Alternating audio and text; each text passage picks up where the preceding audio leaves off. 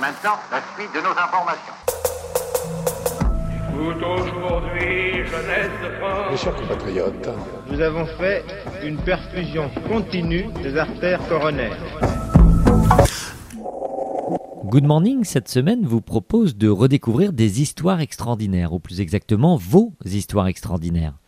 En juin 2015, Pierre Belbar avait choisi de s'associer à la Croix-Rouge française pour rendre hommage à l'engagement des bénévoles et des salariés. Il avait ainsi prêté sa voix pour partager et retracer le vécu extraordinaire de ces volontaires investis au quotidien depuis un siècle et demi pour protéger et sauver des vies. Un enfant sauvé des eaux aux gorges de l'Ardèche. Les jeunes gens hissent au-dessus des rochers le canoë qu'ils viennent de louer et le mettent à l'eau. Des pinceaux de soleil estival se diffractent dans les gerbes liquides. Vérifie que ton gilet de sauvetage est bien attaché, conseille François à Vanessa sa fiancée. Et toi, perfectionne ta brasse, raille gentiment la jeune fille.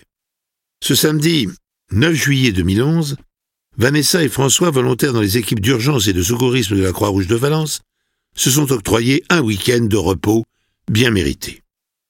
Utiliser leur vieille voiture au lieu d'une ambulance, troquer l'uniforme des secouristes pour arborer jeans et t-shirt, leur procure un sentiment de vacuité inhabituel, car quand on est membre de la Croix-Rouge, les fins de semaine sont la plupart du temps rythmées par les missions de secours. Les jeunes gens ont jeté leur dévolu sur Vallon-Pont d'Arc, un village situé aux portes des gorges de l'Ardèche. Paisible en hiver, ce haut lieu de la préhistoire voit sa population multipliée par dix en été, et il suffit pour s'en convaincre de regarder autour de soi. Des grappes d'enfants patauchent dans la rivière, des familles pique-niquent sur les berges, et des convois de kayak dévalent le courant. François et Vanessa pagaient énergiquement pour s'éloigner du rivage. Et bientôt leur frêle embarcation danse sur les flots. Quelques minutes plus tard, elle franchit le pont d'Arc, une arche naturelle creusée par le torrent. Lorsque François se retourne pour l'admirer une dernière fois, un trait de lumière traverse son champ de vision. La forme glisse du haut de la falaise, ricoche sur les rochers et chute dans le vide. François hésite. Une pierre s'est-elle détachée de la paroi ou un plongeur a-t-il manqué son seau? En dépit du soleil qui lui brûle les yeux, il aperçoit une tête blonde émerger brièvement à la surface de l'eau. Il crie à Vanessa Un enfant est tombé en amont. Je crois qu'il s'est blessé. Surtout, ne le quitte pas des yeux, lance Vanessa, qui retrouve instinctivement ses réflexes de secouriste. À l'endroit où l'enfant s'est agrippé à un rocher, le niveau de la rivière semble peu profond. Néanmoins, s'il venait à lâcher prise, il perdrait sans doute pied et inutile d'essayer d'alerter les autres kayakistes. Le fracas des flots et le joyeux brouhaha des baigneurs rendraient vains leurs appels. Alors à grands coups de pagaie, les jeunes gens s'échinent à remonter le courant. Les autres embarcations gênent leur progression. Mètre après mètre, ils s'approchent de l'enfant. Sa tête comme un bouchon disparaît, puis remonte à la surface. Il est conscient, constate François avec soulagement. Vanessa détache son gilet de sauvetage, l'accroche aux épaules de son compagnon. Ce dernier, qui n'est pas un nageur très aguerri, hésite un instant à se jeter à l'eau.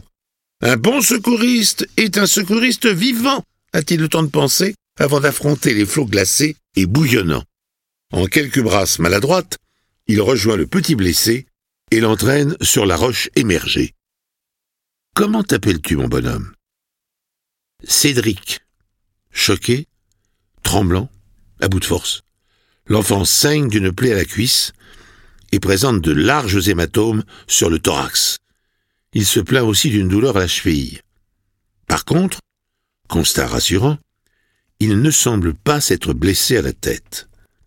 Vanessa est parvenue à manœuvrer le canoë. Le transportement du blessé est délicat car le moindre déséquilibre suffirait à faire chavirer l'embarcation.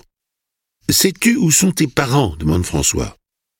Ils sont là-bas, indique Cédric en désignant un couple en train de lire tranquillement au pied de l'arche.